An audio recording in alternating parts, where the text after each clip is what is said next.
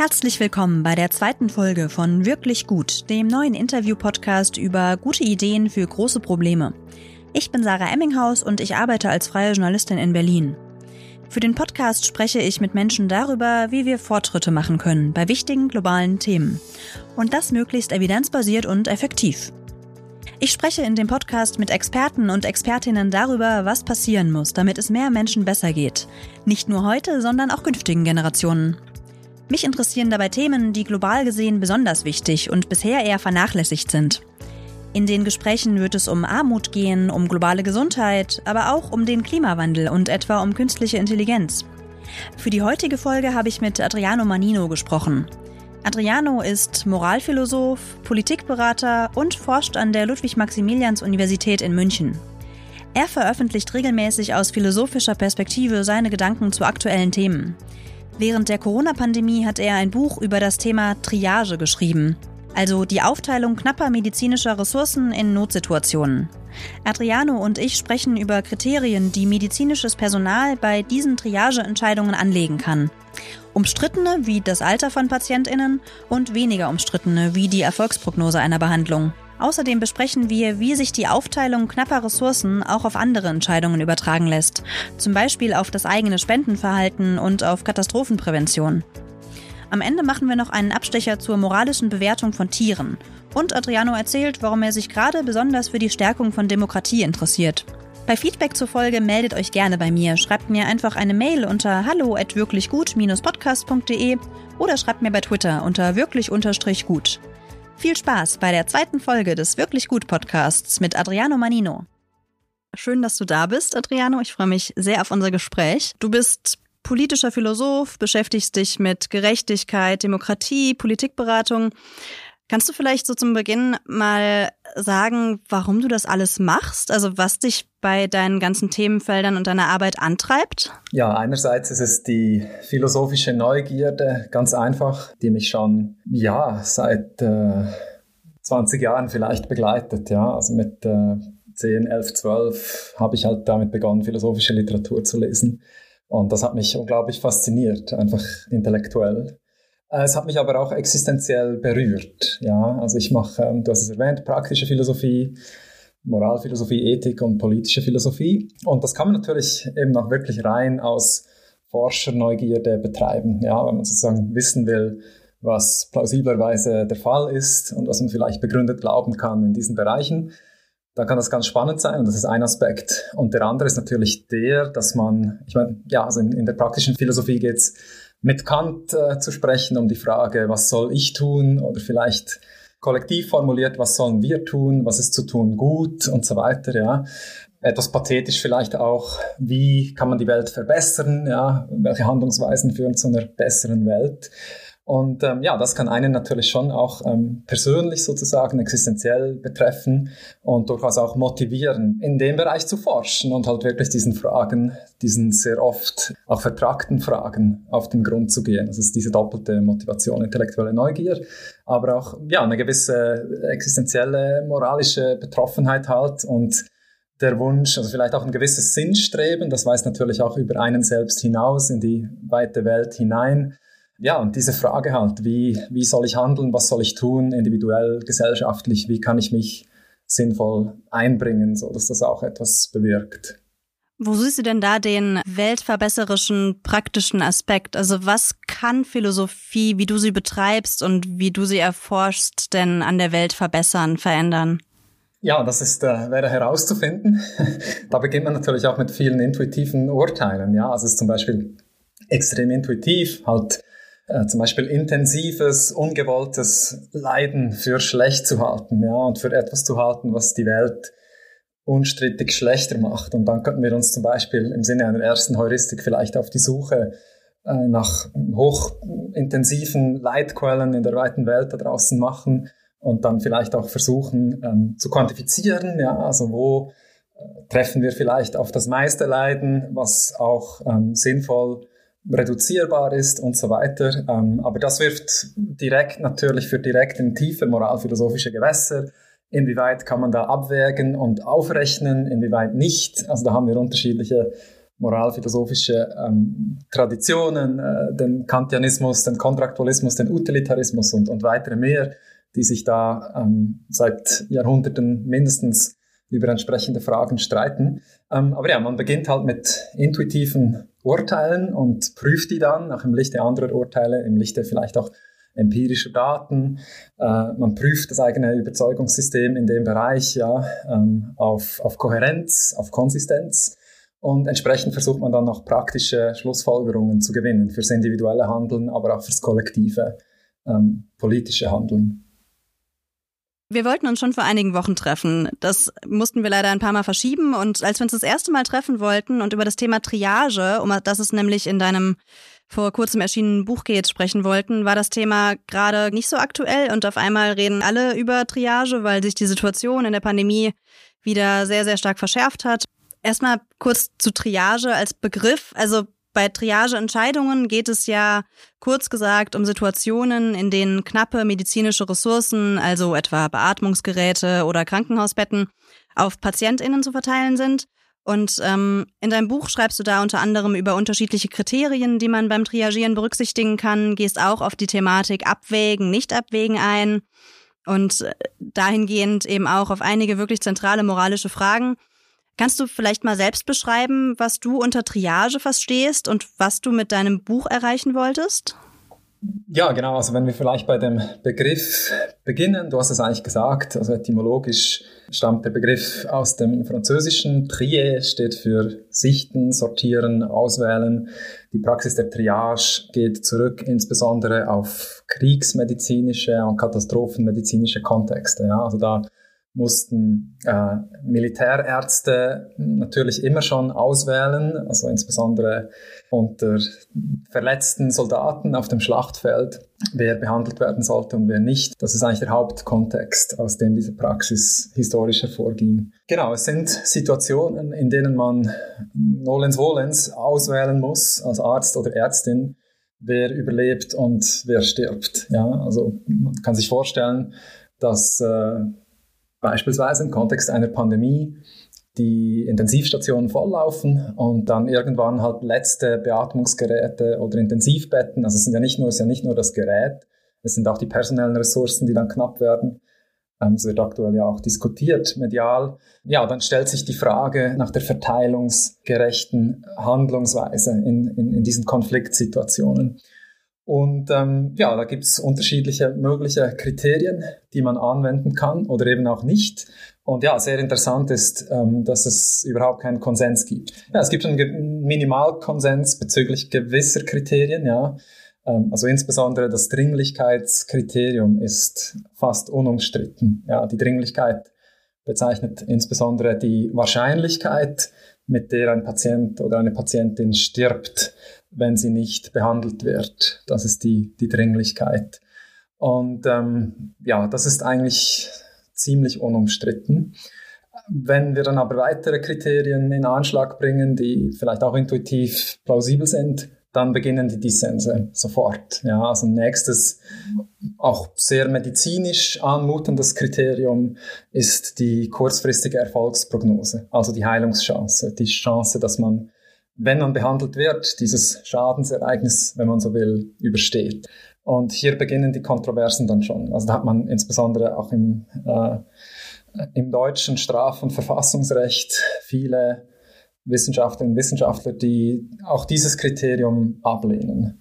In der Ethik, ähm, der Medizinethik, wird das zumeist gut geheißen. Es gibt aber durchaus auch kritische Stimmen, in, in der Medizin, also unter Ärztinnen und Ärzten, zum Beispiel bei der DIVI, der Deutschen Intensivmedizinischen Vereinigung, wird dieses Kriterium auch gut geheißen, aber eben, also da beginnen die Kriterien schon.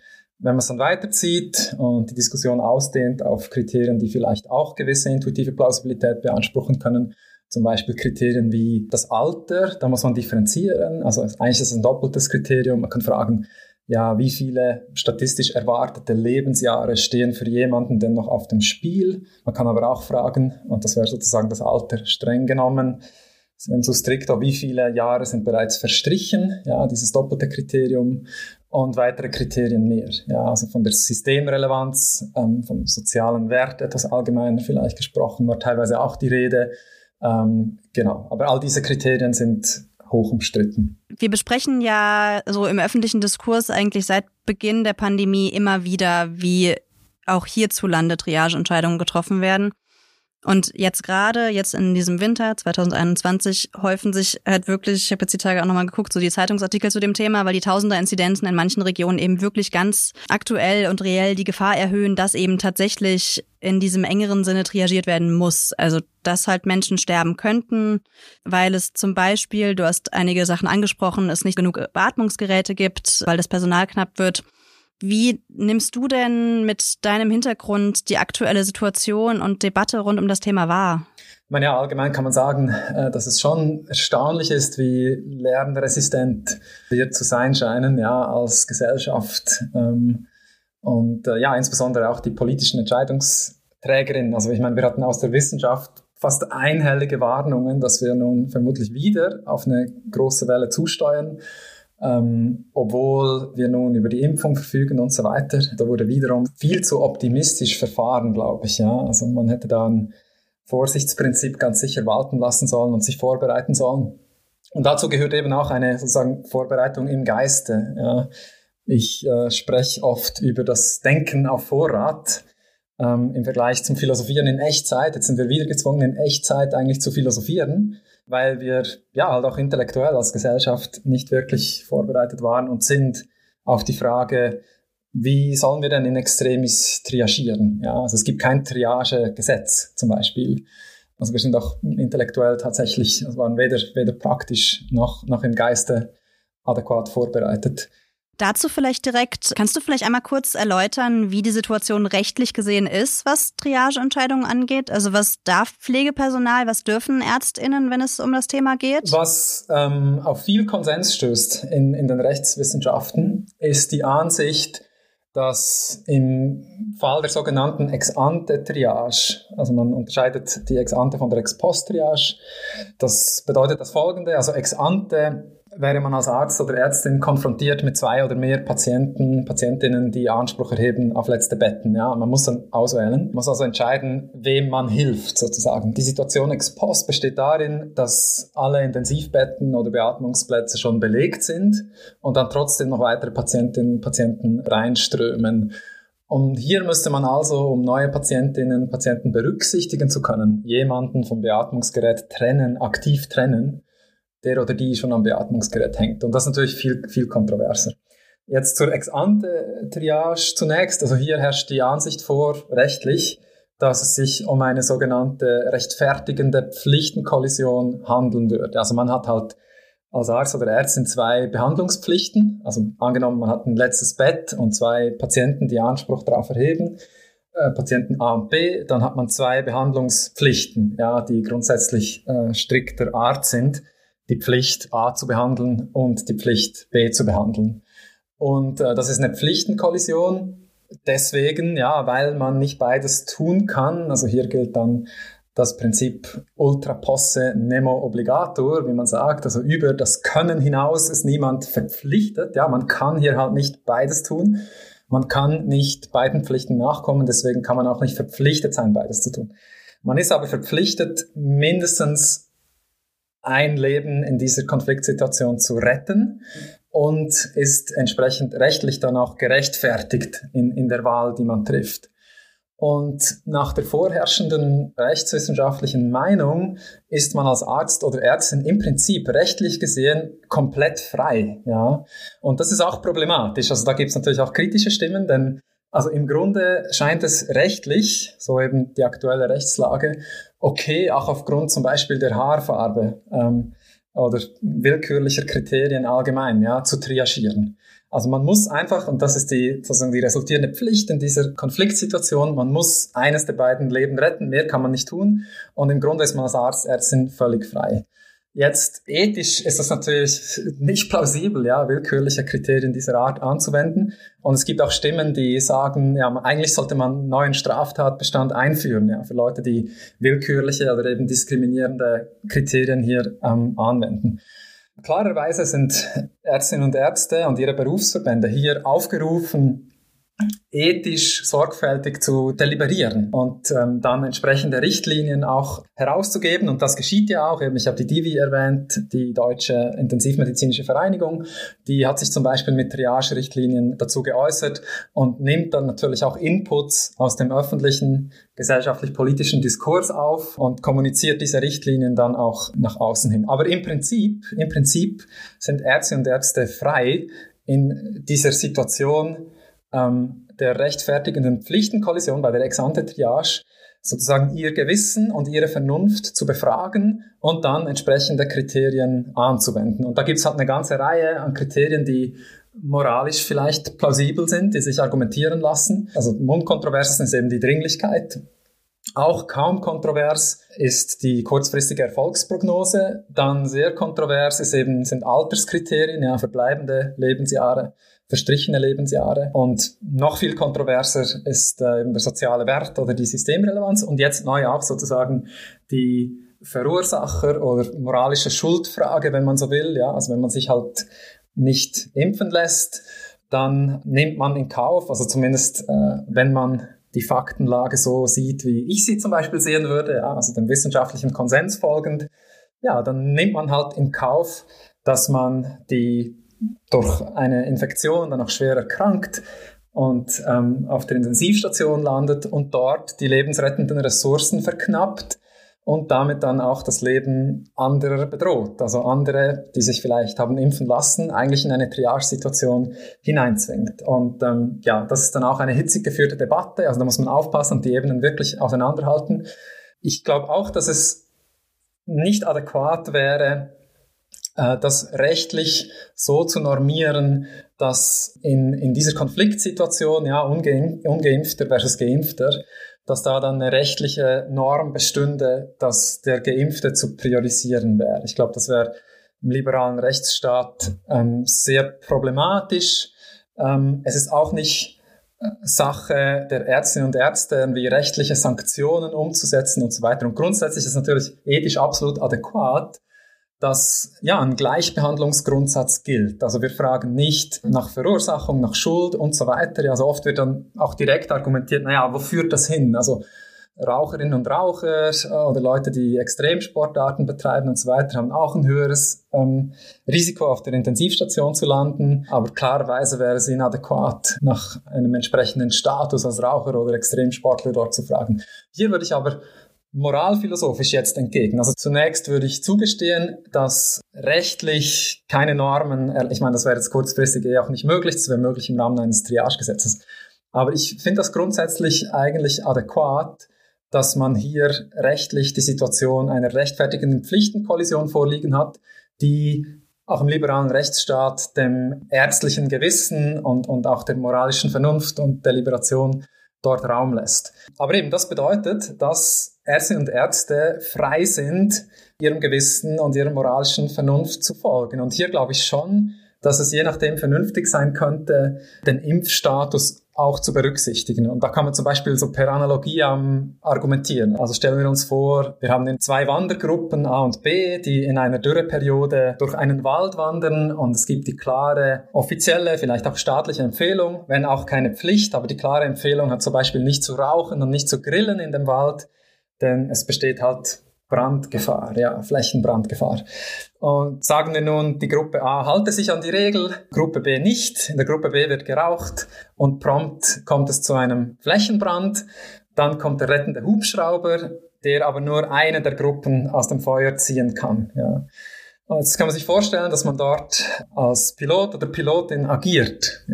Und dann wäre man wiederum rechtlich in einer rechtfertigenden Pflichtenkollision und hätte sozusagen rechtlich ähm, die Freiheit, dem eigenen Gewissen und der eigenen moralischen Vernunft zu folgen. Ja. Also wer könnte es wirklich mit dem eigenen Gewissen hier vereinbaren, äh, diejenige Gruppe zu retten, die den Waldbrand fahrlässig verursacht hat. Also mir scheint, dass das höchst ungerecht wäre und dass es moralisch sehr adäquat ist, hier ein Verursacherprinzip auch walten zu lassen. Und es geht überhaupt nicht darum, die vielleicht schuldige Gruppe zu sanktionieren. Ja, das ist dann Sache des Rechtsstaats. Also es kann ja auch sein, dass die, die Gruppe, die den Brand verursacht hat, nicht gerettet wird, ja, durch einen Zufall sich dann aber trotzdem noch retten kann. Ja, und dann ist es wiederum Frage des Rechtsstaats, ob es da irgendwie vielleicht eine Strafe, also, also ich habe jetzt unterstellt in dem Fall, dass es halt nur eine Empfehlung gab, ja, und dann wär, hätte das auch ke rechtlich keine weiteren Konsequenzen. Aber vielleicht, also man kann sich auch vorstellen, dass es halt Gesetze gab, die das untersagten und dann erst ähm, kämen diese Mechanismen in Gang, die vielleicht zu einer Bestrafung führen. Und also hier ist es zunächst einfach, glaube ich, ein moralisches Prinzip einer gerechten Lastenverteilung. Es scheint moralisch höchst ungerecht, also wenn dann diejenige Gruppe, die sich moralisch einwandfrei verhalten hat, ja, sterben muss und die andere gerettet wird, also hier werden sozusagen diese äh, Lasten dann externalisiert und, und müssten von Leuten getragen werden, die sich einwandfrei verhalten haben. Das scheint moralisch einfach ähm, hochgradig ungerecht. Insofern werde ich geneigt zu argumentieren, dass dieses Verursacherprinzip moralisch gerechtfertigt werden kann und dass Ärztinnen und Ärzte eben auch die Freiheit haben, rechtlich gesehen, diese moralischen Kriterien anzuwenden. Du hast gerade äh, schon ganz, ganz viele Kriterien angesprochen, die man in Betracht ziehen kann. Also wir sprechen hier ja über so ein moralisches Szenario mit der Gruppe in dem Wald, wo alle anderen Sachen gleich sind und nur diese eine Sache anders ist, wenn ich dich richtig verstanden habe. Ne? Also die haben irgendwie alle das gleiche Alter, haben alle die gleiche Systemrelevanz und alle anderen äh, Kriterien ebenfalls. Jetzt würde mich interessieren, wie du bei diesen anderen Kriterien mit dem Argument umgehst, dass es dann zu so einem slippery slope führen könnte. Ich kann es nicht so richtig den Finger drauf legen, aber irgendwie fühlt sich das für mich moralisch gesehen total ungut an. Auch bei sowas wie der Erfolgsprognose. Aber die kann ja dazu führen, dass Personengruppen halt vorhersehbar benachteiligt werden. Ne? Also wenn jetzt zum Beispiel jemand eine Behinderung hat, die dazu führt, dass die Überlebenswahrscheinlichkeit niedriger ist als bei einer nicht behinderten Person, wie lässt sich denn sowas vorbeugen? Hm. Ja, genau, das sind natürlich sehr ähm, gute, legitime Punkte. Hier argumentiere ich wie folgt. Mir scheint, dass auch das unumstrittenste Kriterium, was wie gesagt, also mir ist eigentlich niemand bekannt, der das Kriterium der Dringlichkeit ablehnen würde, der medizinischen Dringlichkeit dass auch dieses Kriterium halt dazu führt, dass manche Personengruppen vorhersehbar benachteiligt werden. Ja. Und in diesem Fall sind es insbesondere junge Menschen und gesunde, nicht vorerkrankte Menschen. Denn es ist halt so, dass wenn eine Katastrophe zuschlägt, dass dann in der Tendenz jene Menschen eine höhere medizinische Dringlichkeit haben, die zum Beispiel an Vorerkrankungen leiden, die eine Behinderung haben oder die älter sind. Also die werden eigentlich bevorteilt vom Dringlichkeitskriterium. Das ist ein Punkt, der kaum je gesehen wird, aber der scheint mir schlicht zuzutreffen. Und das heißt, Leute, die also das Kriterium der Erfolgsprognose ablehnen wollen, aus diesem Grund, ja, die müssen eigentlich aus demselben Grund auch das Dringlichkeitskriterium schon ablehnen. Das tun sie aber nie.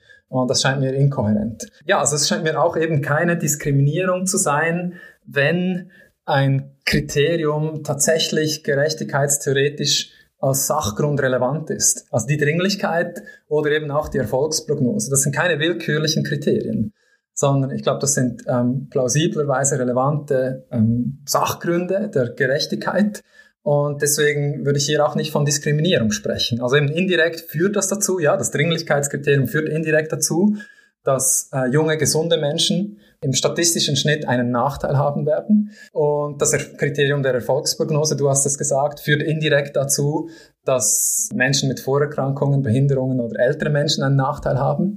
Aber das scheint mir per se nicht ungerecht. Ja, das ist einfach eine Implikation dieser ähm, Kriterien, die sich gerechtigkeitstheoretisch begründen lassen.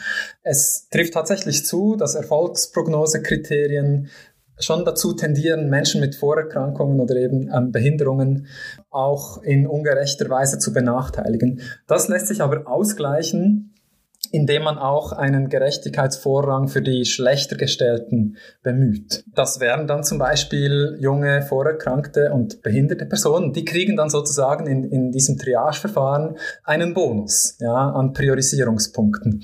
Ich meine, oft wird hier dann auch gleich zu bedenken gegeben, was, äh, was einen möglichen Priorisierungsalgorithmus angeht, dass man das doch in keiner Weise quantifizieren kann und so weiter. Aber wir haben schon ein Punktesystem auch bei der Organvergabe. Also das ist eigentlich auch eine permanente Triage-Situation, ja, und dort äh, gab es auch eine gesellschaftliche Debatte und äh, dann ein entsprechendes Gesetz. Also es ist schon möglich. Also natürlich, äh, das, äh, gibt es im klinischen Alltag natürlich auch immer Unsicherheiten, ähm, aber man kann nach bestem Wissen und Gewissen die statistisch verfügbaren Daten konsultieren und dann entsprechend auch begründete Entscheidungen fällen. Ja, also es ist durchaus möglich, hier äh, Priorisierungspunkte zu verteilen und dann zum Beispiel auch eben einen Gerechtigkeitsvorrang der Schlechtergestellten anzubringen, der ja von vielen Moraltheorien und von Theorien der politischen Gerechtigkeit tatsächlich vertreten wird. Ja. Und man kann sich dann auch Fälle überlegen, wie den folgenden, also angenommen, wir haben irgendwie eine 80-jährige Person, der noch 10 Jahre bleiben und eine 40-jährige, der aufgrund einer schweren Vorerkrankung auch nur 10 Jahre bleiben. Ja. Jetzt ein Kriterium, das die verbleibenden Lebensjahre berücksichtigt, würde hier keinen Unterschied machen. Ja? Aber klarerweise gibt es einen relevanten Unterschied zwischen den Fällen, der gerechtigkeitstheoretisch relevant ist. Die ältere Person, die 80-Jährige hier, ja, die wurde an Lebensjahren sozusagen schon reich beschenkt. Also sie ist reich an Lebensjahren. Wohingegen die 40-jährige Person, der auch nur noch 10 Jahre bleiben, die ist vergleichsweise arm an Lebensjahren. Ja? Und die Lebensjahre sind eines ähm, der wichtigsten Güter überhaupt. Und deswegen stellt sich auch hier natürlich die Frage nach einer gerechten Verteilung. Und da ist als ein Kriterium ein Vorrang der vergleichsweise schlechter gestellten relevant. Denn wenn die junge Person stirbt, dann stirbt sie eben äh, mit ihren 40 Jahren. Wenn die ältere Person stirbt, dann stirbt sie mit 80. Und wenn man in diesem Konfliktfall die ältere Person rettet, dann verteilt man das vielleicht vitalste Güter sozusagen um, äh, von den Armen zu den Reichen, beziehungsweise man macht die Reichen an Lebensjahren noch reicher, während die Armen arm bleiben. Und das scheint hochgradig ungerecht. Ähm, ja, das ist eines der Argumente, die man hier äh, ins Feld führen kann. Wir haben jetzt noch gar nicht, beziehungsweise noch gar nicht explizit über das erste Gebot der Triage ähm, gesprochen, was ja eigentlich total wichtig ist, nämlich alles zu tun, um überhaupt nicht erst triagieren zu müssen. Da habe ich mich gefragt, wie du das Thema Impfpflicht in dem Kontext siehst. Klar, also wenn wir jetzt in der ganz aktuellen Situation darüber nachdenken, eine Impfpflicht einzuführen, die könnte natürlich nicht sofort in Kraft treten, aber nehmen wir mal an, es gäbe eine Impfpflicht ab morgen, die würde in den nächsten Wochen irgendwann auf den Intensivstationen Wirkung zeigen. Wie siehst du das unter diesem ersten Gebot der Triage alles zu tun, um Triage zu verhindern? Also könnte Impfpflicht theoretisch darunter fallen?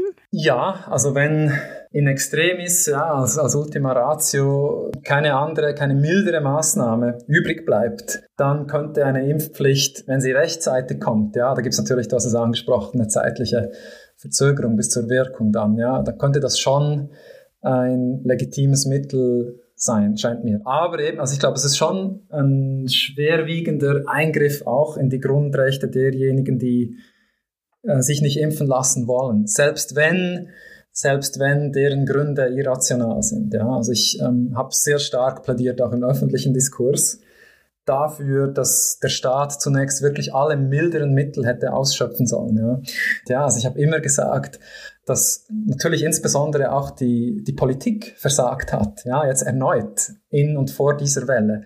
Also wir sind komplett unvorbereitet und es hätte halt eine ganze Reihe an Maßnahmen gegeben, die man längst, längst, also auch im Sinne dieses ersten Triagegebots, ja, wie ich es im Buch formuliere, vermeide es nach Kräften triagieren zu müssen. Und da sollte man in einem liberalen Rechtsstaat natürlich zunächst alle milden Mittel bemühen und wenn die dann nicht genügen, ja, dann kann man sich über, über schärfere Mittel Gedanken machen. Wenn man hier sozusagen sich an einer Auslegeordnung versucht, also was gäbe es denn an Steuerungsmaßnahmen, die ein liberaler Rechtsstaat ergreifen könnte. Dann könnte man mit Impf-Nudges beginnen. Ja, also ein Nudge ist sozusagen ein Schubser, der geeignet ist, verhaltensökonomisch unser Verhalten zu steuern, ähm, ohne aber unsere Freiheit wirklich zu beschränken. Und man hätte zum Beispiel allen Einwohnern ihre Impftermine einfach direkt nach Hause schicken können. Ja, mit der Option, diesen Termin auch ähm, durch ein simples Telefonat oder E-Mail wieder abzusagen hat man versäumt, ja, hat man nicht gemacht. Weiter hätte man mit Impfprämien arbeiten können, ja, also mit positiven Impfanreizen. Also das wäre halt finanziell, wäre das ein totaler Klacks gewesen für die Bundesrepublik, ja, also man hätte locker einfach ähm, 500 Euro äh, bieten können für eine Impfung und äh, dann mal evaluieren können, zu welchem Effekt das führt, ja. Wurde nicht getan. Weiter gäbe es die Möglichkeit einer Impfsteuer auch, ja, die sozusagen als Impfoffsetting, äh, als Impfoffset auch wirken könnte.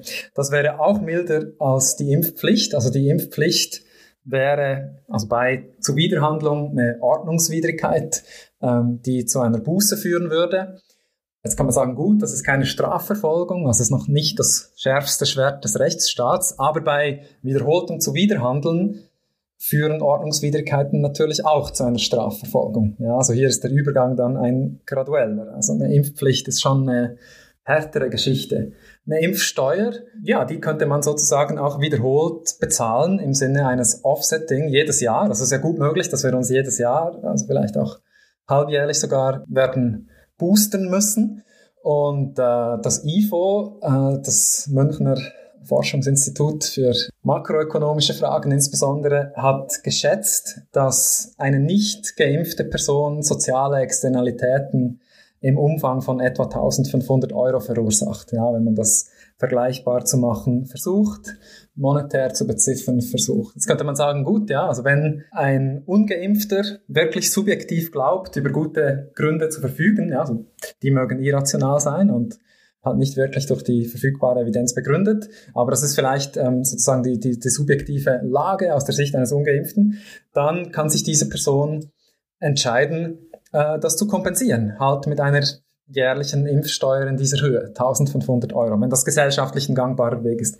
Aber all diese Dinge wurden im Diskurs nicht mal wirklich verhandelt. Und ich glaube, das ist schon auch ein schweres Verschulden der Politik in einem liberalen Rechtsstaat. Denn es ist die Pflicht eines jeden, der politisch Einfluss hat, ja, darauf, wie das am Ende geregelt wird, halt all diese milderen Maßnahmen ins Spiel zu bringen, zu diskutieren und auch auszuschöpfen, bevor man zur härteren Maßnahme einer Impfpflicht greift und dann einer, einer entsprechenden Sanktion. Ich will vielleicht nochmal noch mal ganz kurz klarstellen, dass ich eine mögliche Depriorisierung, eine mögliche Depriorisierung von Ungeimpften überhaupt nicht als Bestrafung sehe. Ja? Also ich glaube, das ist ein Fehlargument, wenn man so darauf reagiert. Also man, es ist auch nicht, es ist nicht mal als Anreiz gedacht. Also ich, im Übrigen glaube ich, dass das auch als Anreiz gar nicht gut wirken würde auf Ungeimpfte, von denen viele ja also du meinst jetzt, ähm, äh, nur um das nochmal klar zu machen, du meinst jetzt in Krankenhäusern äh, sie zu depriorisieren, oder? Also als Kriterium diese Schuldfrage eben anzulegen. Genau, ja. im, Falle, im Falle einer Triage. Genau, im Fall einer Triage. Genau, genau. Also das könnte man ja auch, also weil ich jetzt von Anreizen gesprochen habe, eben, also eine, eine positive, äh, eine Impfprämie wäre ein positiver Anreiz.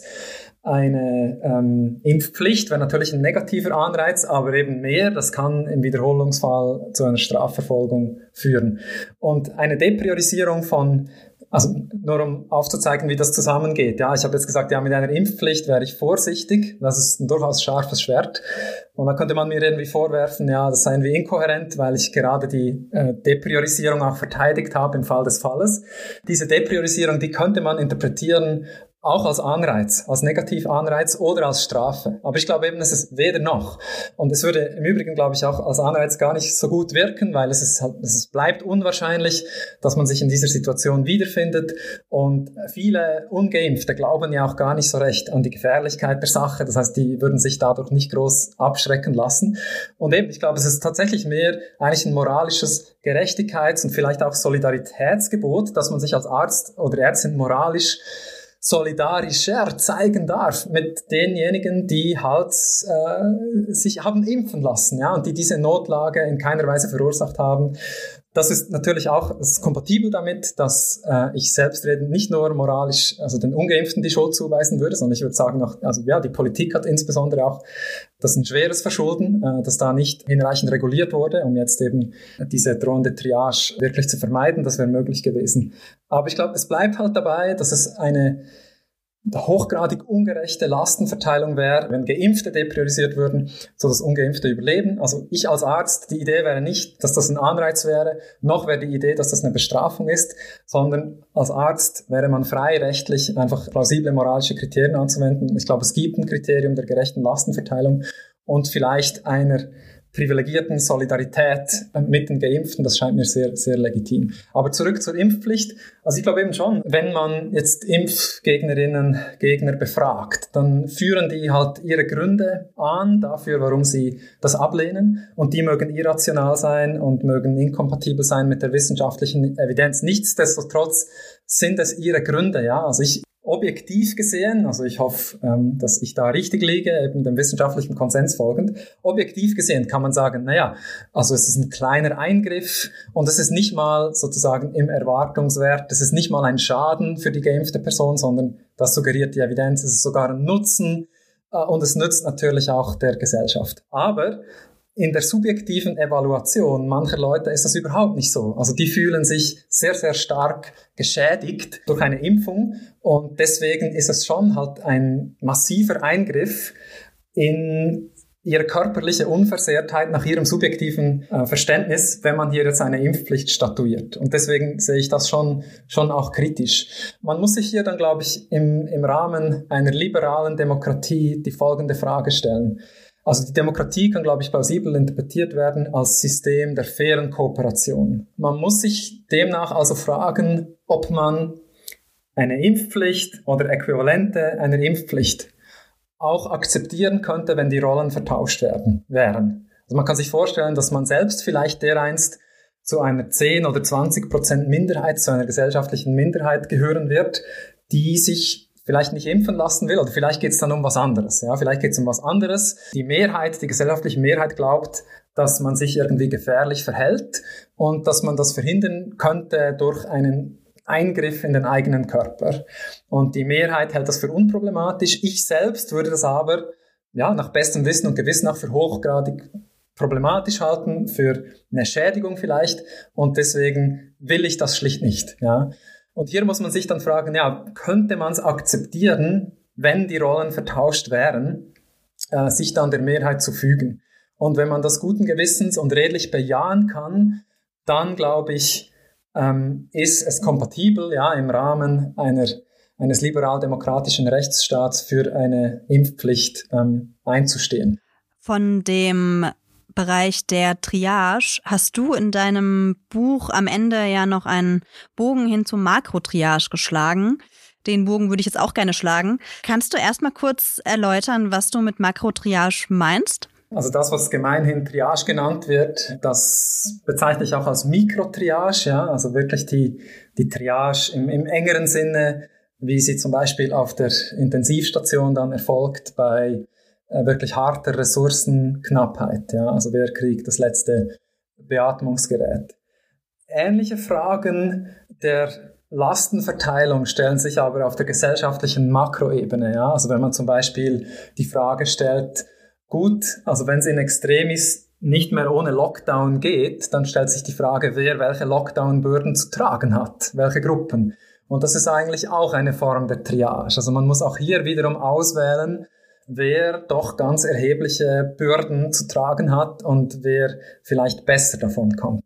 Und ähm, das hätte ich eben noch erwähnen können. Also du hast ganz recht, ja. Also in Extremis könnte eine Impfpflicht ein geeignetes Mittel sein, eine Mikrotriage zu verhindern. Aber es ist ein problematisches Mittel, weil die Impfpflicht selbst natürlich auch eine Form der Makrotriage ist. Ja. Also mit der Impfpflicht wählen wir aus, wer eine Bürde zu tragen hat, ja, die nach der subjektiven Evaluation der Betroffenen auch wirklich eine schwere Bürde sein kann. Also eben, ich glaube, das könnte legitim sein, das kann man ethisch, gerechtigkeitstheoretisch durchaus begründen.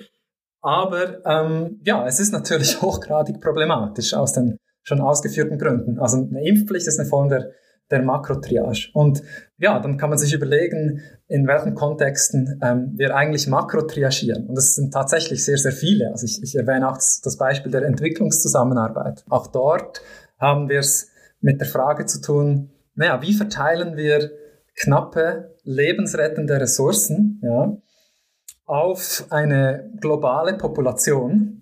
Wie wählen wir diejenigen aus, die davon dann profitieren? Und das bedeutet natürlich auch, dass wir jene auch auswählen und bestimmen, die davon dann eben nicht profitieren und vielleicht ähm, dann auch sterben, ja, im schlimmsten Falle.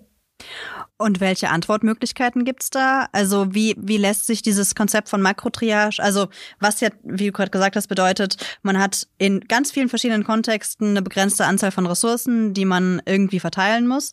Und wie lässt sich das auf die internationale Ebene übertragen? Also jetzt so genau so Entscheidungen von Staatengemeinschaften wie der EU oder auch Einzelstaaten, eben zum Beispiel bei der Frage, wie viel Geld für die eigenen BürgerInnen, wie viel für die Unterstützung anderer Länder ausgegeben werden sollte.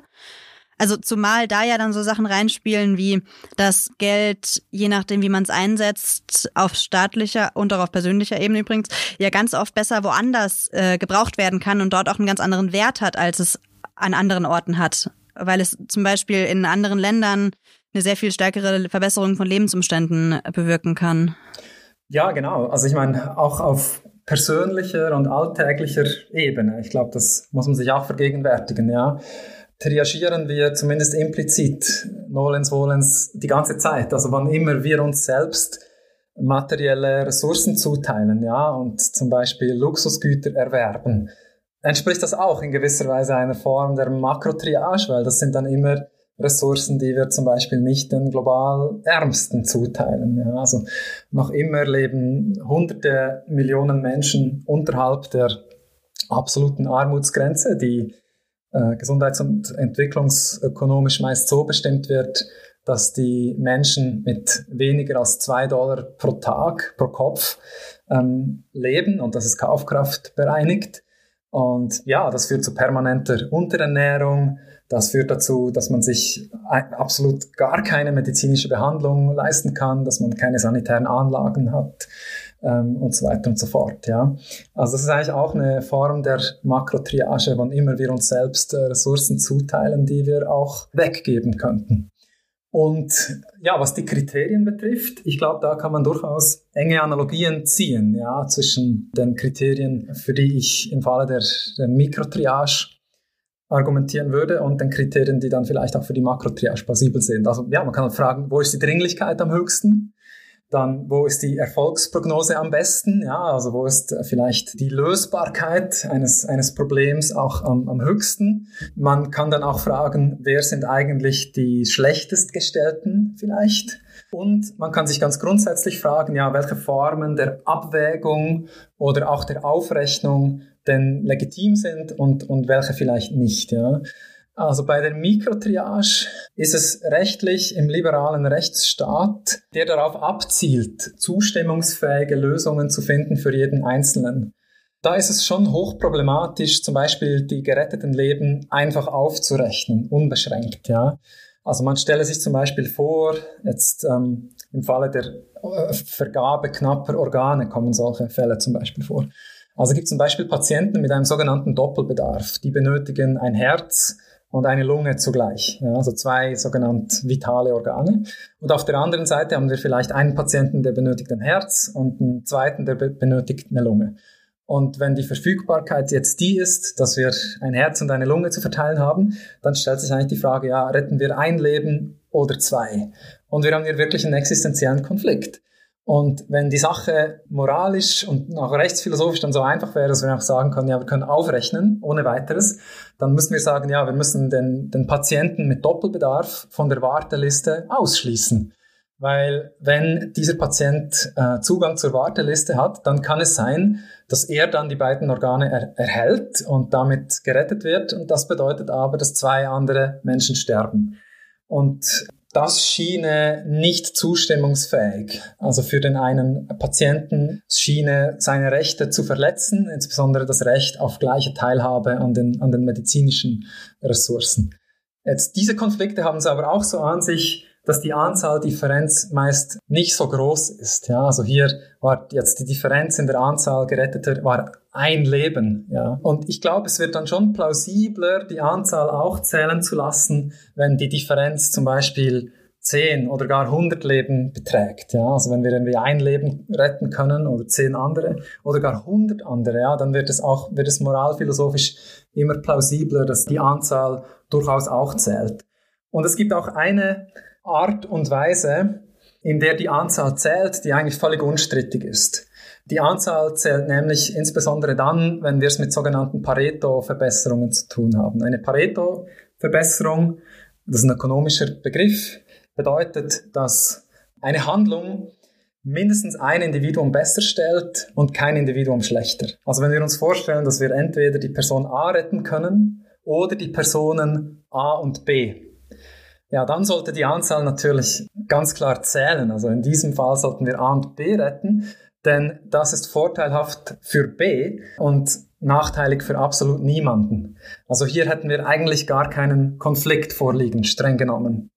Aber dieser Fall ist eben nicht ohne weiteres gleichzusetzen mit dem Fall, wo wir sagen wir Person A retten können oder aber die Personen B und C. Ja, also hier gibt es keine eindeutige Pareto verbessernde, Pareto effiziente Handlung. Denn wenn wir A retten, dann ist das nachteilig für B und C. Und wenn wir B und C retten, ist es nachteilig für A. Das heißt, das ist eine Differenzierung, die man machen kann.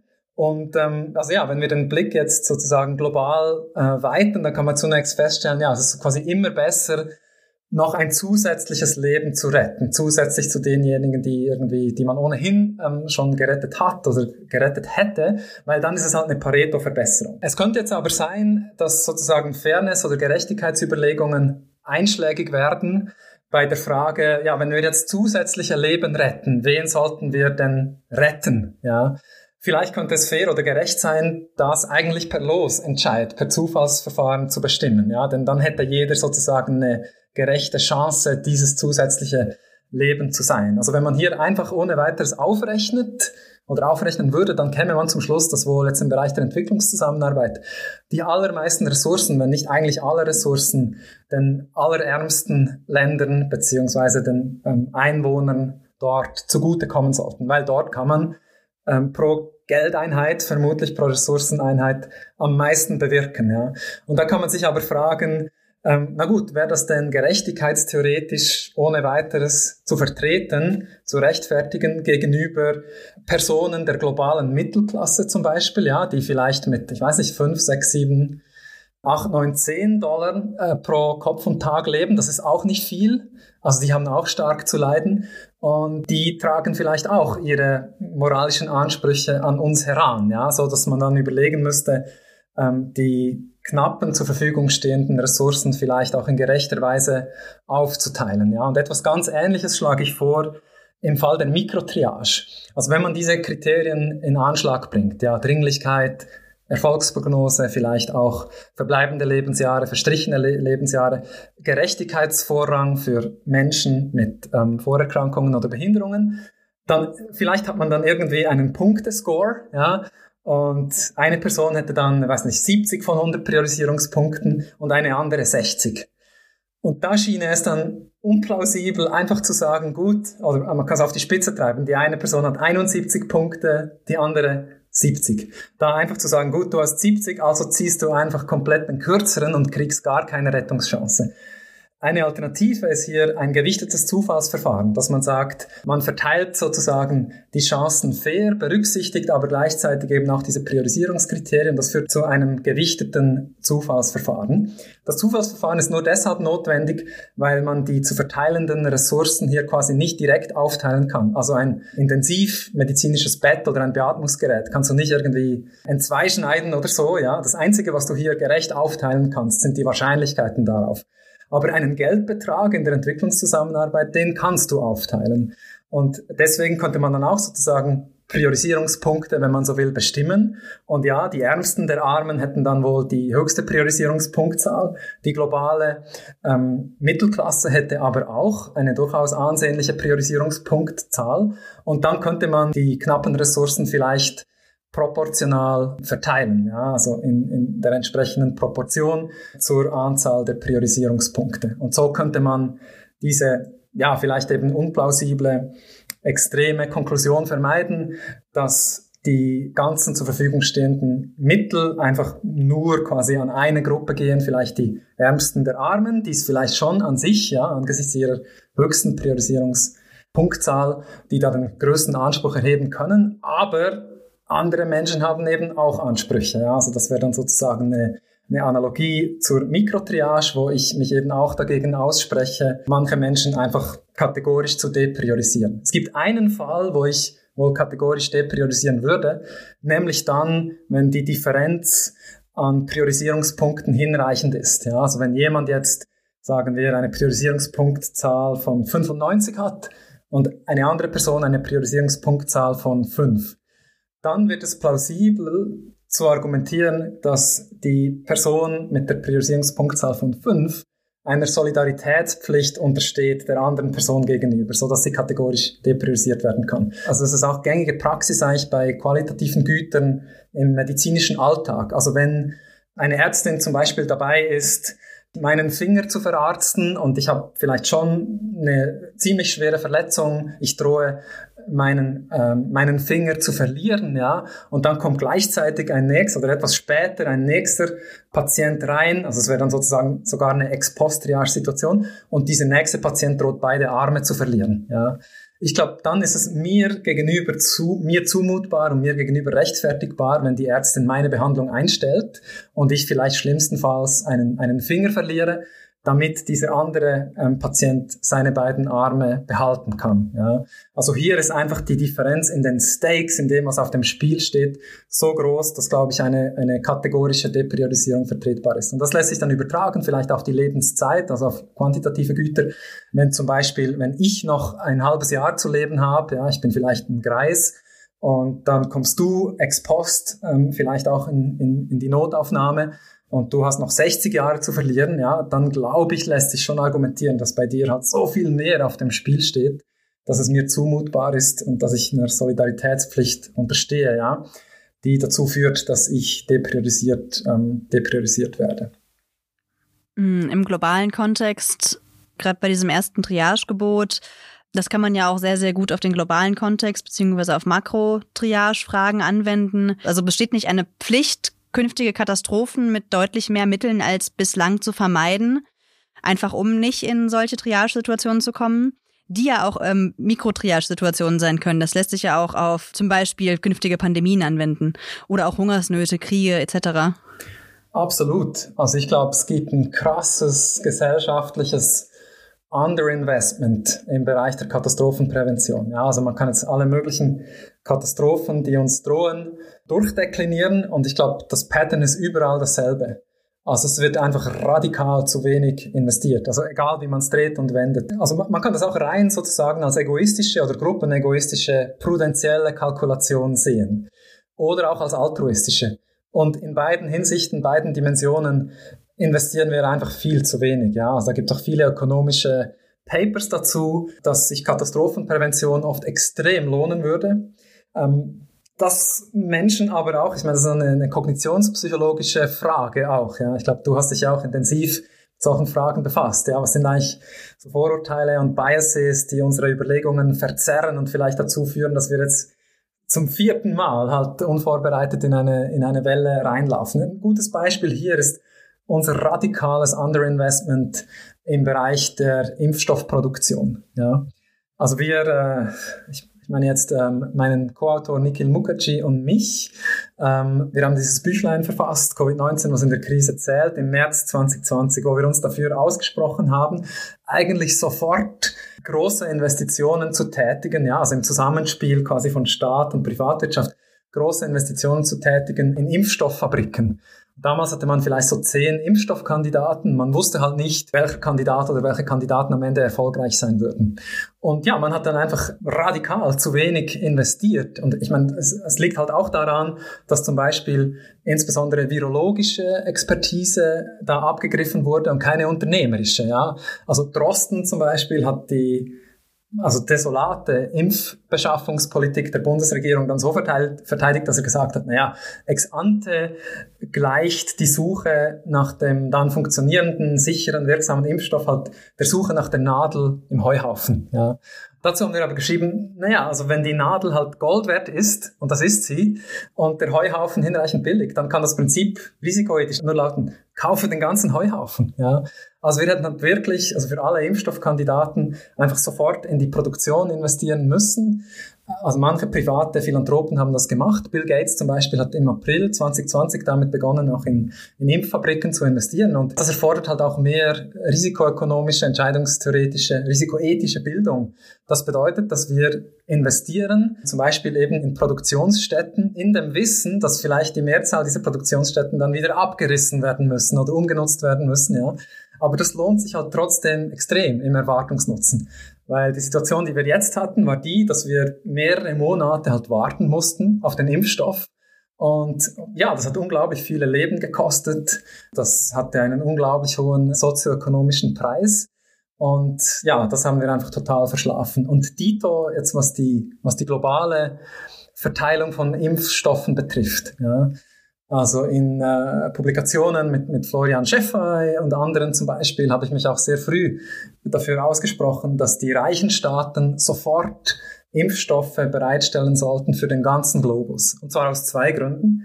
Einerseits einfach rein aus prudentiellen, egoistischen Gründen. Denn also wenn es zu einer Durchseuchung kommt in den ärmeren Ländern, dann steigt zum Beispiel die Wahrscheinlichkeit, dass sich dort neue Varianten bilden, die dann den Impfschutz durchbrechen und so weiter. Jetzt haben wir tatsächlich diese Omikron-Variante, also es kam genau so. Und das war natürlich kein Hexenwerk, das irgendwie vorherzusagen, ja, dass es wahrscheinlich sein würde. Aber es wäre natürlich auch humanitär, auch altruistisch absolut geboten, ja. Und es wäre wirklich ein Schnäppchen. Es gibt zum Beispiel Harvard-Studien, die das so beziffert haben, dass wir also auch in den reichen Ländern für jeden Euro oder jeden Dollar, den wir in die globale Impfung investieren, am Ende vermutlich mehr als 100 Euro oder Dollar zurückkriegen, also sogar für uns selbst an verhinderten ökonomischen Schäden. Ja. Also es ist sowohl sozusagen egoistisch, prudenziell wie auch altruistisch komplett unverständlich. Ja, also es ist schon eigentlich eine krasse Irrationalität hier am Werke, so dass man dann auch eben kognitionspsychologisch fragen muss, ja, was sind eigentlich sozusagen die, die Hindernisse hier auch in unserem Geist? Also wir scheinen, und das ist keine neue Erkenntnis natürlich, große Mühe zu haben, insbesondere Situationen, richtig zu konzeptualisieren, wo wir es mit tiefen Wahrscheinlichkeiten zu tun haben, die Stakes aber sehr hoch sind und so weiter. Ja. Und da hätte eben auch unternehmerische Expertise, denn also wenn man zum Beispiel als, als, als Investor ja, bemüht ist, auch irgendwie die goldene Nadel im Heuhaufen zu finden, zum Beispiel unter neuen Startups oder sowas. Ja, dann äh, weiß man halt, dass sich Diversifizierungsstrategien lohnen, dass es sich auch lohnt, auch größere Beträge in den Sand zu setzen, dass das schon ex ante bekannt ist, ja, und dass diejenigen Investments, die dann zum Erfolg führen, natürlich zu einer massiven Überkompensierung der Verluste führen und so weiter und so fort. Ja. Also ich glaube, also da hätte man äh, wirklich gesellschaftlich verfügbare Expertise auch viel, viel breiter konsultieren müssen. Von diesem globalen Makro-Thema würde ich jetzt gerne nochmal auf eine individuelle Ebene gehen, die wir gerade eben auch schon ein paar Mal angesprochen haben. Ich finde dieses Konzept von triagieren und sich fragen, wo ich im Alltag eigentlich Triageentscheidungen treffe, im Sinne von, wo ich mich dafür entscheide, welche meiner sehr begrenzten oder unserer aller sehr begrenzten Ressourcen für was aufgewendet werden. Wenn du jetzt so Alltagsentscheidungen triffst, also wenn du jetzt zum Beispiel entscheidest, wofür du dein Geld oder deine Zeit aufwendest, welche ethischen Überlegungen laufen da bei dir ab? Also gehst du da auch irgendwelche Schemata durch? Also jetzt vielleicht auch bei nicht nur Alltagsentscheidungen, sondern auch größeren Entscheidungen. Was, was passiert da bei dir? Ja, also ich meine, ich weiß nicht, ob ich von Schemata ähm, sprechen würde. Das suggeriert äh, eine recht präzise Formalisierbarkeit vielleicht. Äh, da bin ich mir nicht sicher, inwieweit man äh, die, die Formalisierung oder Algorithmisierung vielleicht auch, auch treiben kann. Aber ja, also ich vergegenwärtige mir sicher, was halt unterschiedliche, plausible ethische Handlungsgründe, auch politische Handlungsgründe nahelegen. Also ja, ein Handlungsgrund bezieht sich sicher auf das globale Wohlergehen. Ja, also kann man fragen, wo ist das Leid am intensivsten, also wo ist vielleicht die Präferenzverletzung am umfassendsten, vielleicht auch, wo kann man Glück erzeugen, also Wohlergehen ist sicher relevant. Dann sind aber auch Gerechtigkeitsüberlegungen relevant. Also entspricht ein gewisses Vorgehen, vielleicht eine gewisse Strategie, die man ergreifen könnte, führt das irgendwie auch zu einer gerechten und den Einzelnen gegenüber rechtfertigbaren Verteilung wichtiger Güter. Ähm, hat man die schlechtestgestellten mit einem adäquaten Vorrang berücksichtigt? Und so weiter. Und dann auf einer persönlicheren Ebene natürlich auch, ja, also komme ich meinen vermutlich besonderen Pflichten auch meinem Nahbereich gegenüber hinreichend nah. Also es scheint äh, durchaus legitim, auch in einer von Katastrophen geprägten Welt, ähm, sich selbst auch angemessen zu privilegieren vielleicht und die nächsten. Also das sind alles Überlegungen, die ethisch sicher auch, auch relevant sind. Ja, also ich, ich habe ja auch erwähnt, dass ja, wann immer wir uns selbst Ressourcen zuteilen, zum Beispiel für Luxusgüter, aber auch wenn es eben, auch wenn es existenziell relevante Güter sind, ja, also es ist eigentlich eine Form der Makrotriage auch. Also wenn ich sozusagen mich um mich selbst und meine Nächsten kümmere, dann hätte ich mit den Ressourcen auch was anderes halt tun können und vielleicht viel, viel mehr Menschen auch vor dem Tod retten können, denen es auch viel schlechter noch geht als mir und so weiter. Aber klarerweise sind diesen Überlegungen auch ethische Grenzen gesetzt und das führt dann so zu einem pluralistischen, eben nicht monistischen Bild der Ethik. Ja, also so monistische, klassische Ethiken wären zum Beispiel der Utilitarismus, der kennt ein einziges Prinzip, Leidminimierung und Glücksmaximierung. Der Kantianismus kennt auch nur ein Prinzip, ja, also Achtung des kategorischen Imperativs. Aber diese monistischen Ethiken scheinen mir aus verschiedenen Gründen äh, sehr unplausibel. Und es scheint viel plausibler, einen pluralistischen Weg hier zu gehen und zu fragen, ja, welche Handlungsweisen, welche Strategien erweisen sich denn als gut begründet aus einer Vielzahl ethischer Perspektiven heraus und vielleicht auch aus einer Vielzahl empirischer Perspektiven. Also die empirischen Fakten sind oft ja auch unsicher. Also gerade natürlich auch im Kontext zum Beispiel sich entwickelnder, laufender Katastrophen, also jetzt auch Kontext einer sich dynamisch entwickelnden Pandemie. Das sind die empirischen Fakten ja auch äh, oft unklar. Und ja, es bietet sich halt an, wirklich intensiv zu versuchen, Strategien zu finden, die empfehlenswert scheinen aus der Warte unterschiedlicher, plausibler ethischer Perspektiven, politischer Perspektiven und auch empirischer Perspektiven. Also das ist so ein, ein Rezept, wenn man so will, dem ich folge. Genau diese Frage von, wie was gegeneinander abgewogen werden kann im privaten Kontext, da komme ich auch quasi her mit meiner Frage an dich. Also ähm, wie eben solche Ressourcen, die man halt eben begrenzt hat, sinnvoll eingesetzt werden im Sinne von Freunde, Familie versus Ehrenamt versus was mache ich vielleicht, um Geld zu maximieren, um viel gut spenden zu können. Finde ich auch total schwierig, also wie da Abwägungsentscheidungen getroffen werden. Ja, also ich glaube, am Ende führt auch kein Weg, äh, wie auch immer man das dreht und wendet, an unserer Intuition vorbei. Ja, äh, also oft also wenn man solche Pluralismen vertritt, ja, ähm, wie ich sie gerade skizziert habe, ähm, ist man oft mit dem Einwand konfrontiert, dass völlig unklar sei, wie jetzt zwischen unterschiedlichen äh, moralischen Handlungsgründen abgewogen werden muss. Die Sache ist aber die, dass schon bei der Bestimmung der einzelnen moralischen Handlungsgründe, zum Beispiel eben, ich habe einen wohlergehensbezogenen, äh, also auf Leid und Glück äh, bezogenen Handlungsgrund erwähnt, ich habe Gerechtigkeitsgründe erwähnt, Schon bei der Bestimmung dieser Handlungsgründe scheint mir ein Rückgriff auf unsere Intuitionen unvermeidbar. Was meinst du damit Intuition? Also quasi die eigenen Grenzen erkennen zum Beispiel? Also merken, wann irgendwas äh, sich nicht mehr gut anfühlt? Oder was meinst du damit?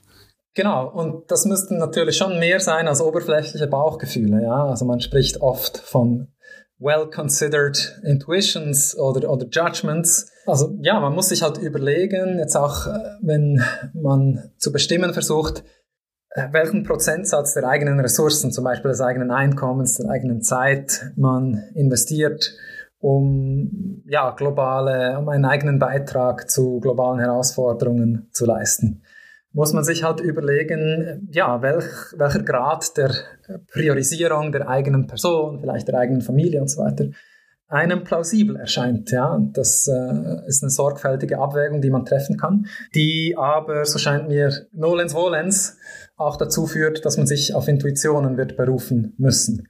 Und das scheint mir auch nicht, nicht, per, se, nicht per se problematisch. Ja, das scheint mir äh, geradezu unausweichlich. Und ja, sozial stellt man dann vielleicht fest, dass unterschiedliche Menschen diese Dinge erwägen, unterschiedliche Intuitionen haben. Und ähm, hier lässt sich dann auch zum Beispiel argumentieren, dass man auch politisch dann äh, vielleicht nach äh, Kompromissen suchen sollte. Ja? Was wären Win-Win-Kompromisse, so dass wir kooperieren können ähm, und so, dass die am Ende gewählte Handlungsstrategie vielleicht aus der Sicht deiner fundamentalen Intuitionen und aus der Sicht meiner fundamentalen Intuitionen ähm, sinnvoll ist.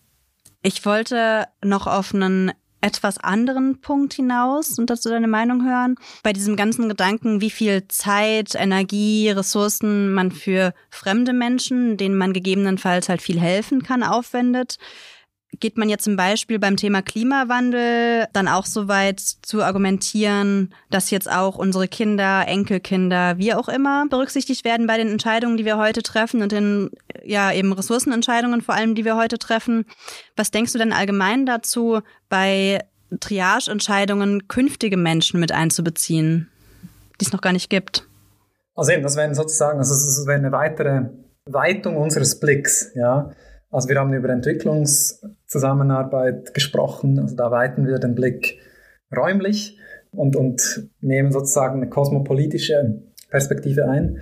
Jetzt können wir auch in der Zeitdimension unseren Blick natürlich weiten und dann, wenn man so will, eine, eine chronopolitische Perspektive einnehmen. Und also ich glaube, da spricht auch alles dafür, ja, künftige ähm, noch ungeborene Menschen Zumal dann, wenn ähm, wir sozusagen schon absehen können, dass sie geboren werden, ähm, die auch voll und ganz im Grundsatz mit einzubeziehen, ja, in den Kreis derjenigen, die moralisch zählen.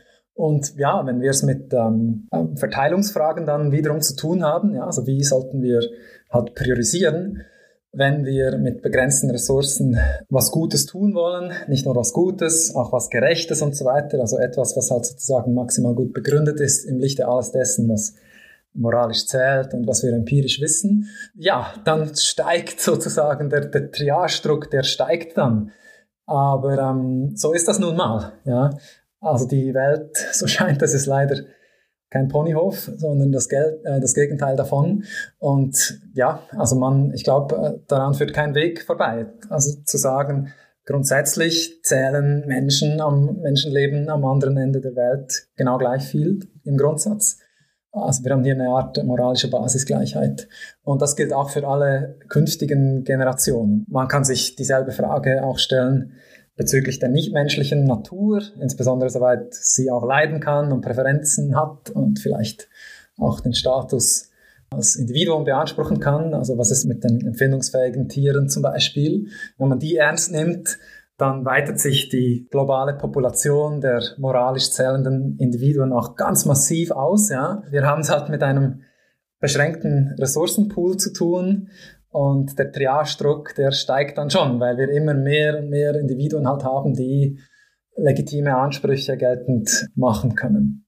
Und ja, ich glaube, man muss dann, also zumindest was menschliche Individuen betrifft, aber ich glaube, es gibt durchaus auch bedenkenswerte Argumente, die dafür sprechen würden, dass auch, auch tierlichen Individuen, also nicht menschlichen Individuen zuzugestehen. Ich glaube, es ist plausibel, von einer moralischen Basisgleichheit auszugehen. Und eine große, auch moraltheoretische Challenge ist dann die, ob diese Basisgleichheit irgendwie kohärent gemacht werden kann, ja, ob die vereinbar ist mit unseren doch starken Intuitionen, dass es legitim ist, gewisse Abstufungen vorzunehmen. Also zum Beispiel die eigene Person etwas zu privilegieren, den eigenen Nahbereich etwas zu privilegieren, vielleicht die Mitbürgerinnen und Mitbürger etwas zu privilegieren. Vielleicht alle Menschen etwas zu privilegieren, auch gegenüber den Tieren und vielleicht alle Gegenwärtigen etwas zu privilegieren gegenüber den künftigen. Ja. Aber ein Ansatz ist der, ja, dass man versucht, ähm, Gründe der legitimen Parteilichkeit geltend zu machen und so das möglich ist, noch weiter zu fundieren. Und ein Ansatzpunkt ist halt schon der, dass insbesondere eine gewisse Parteilichkeit der eigenen Person gegenüber sehr, sehr schwer zu bestreiten ist. Weil sonst eben hat man dieses Phänomen, dass man eigentlich alles, also auch die schlimmsten Folterqualen in Kauf nehmen müsste, ja, für die eigene Person, um irgendwie halt noch Schlimmeres zu verhindern in der großen, weiten Welt da draußen. Und je nachdem droht eben auch die Konklusion, dass, also man stellt dann schnell mal fest, zum Beispiel, dass ja, die global Armen sehr viel zahlreicher sind als die lokal Armen. Und das führt dann zur Frage, naja, entspricht das plötzlich einem Argument, zum Beispiel den hiesigen Sozialstaat irgendwie einzustampfen, damit die entsprechenden Ressourcen frei werden, weil damit könnten wir ja viel, viel mehr Menschen an der Zahl helfen, also Wohlergehensgrund, und diese Menschen gehören auch noch zu den vergleichsweise schlechter gestellten, ja, was also noch ein Gerechtigkeitsgrund wäre, äh, der vielleicht für dieselbe Konklusion sprechen würde. Und dann merkt man halt, gut, wenn wir die Tiere einbeziehen, das sind nochmal viel mehr ähm, Individuen, Und erst recht gilt das, wenn wir äh, unseren Blick auch zeitlich weiten und die künftigen Generationen in den Blick nehmen.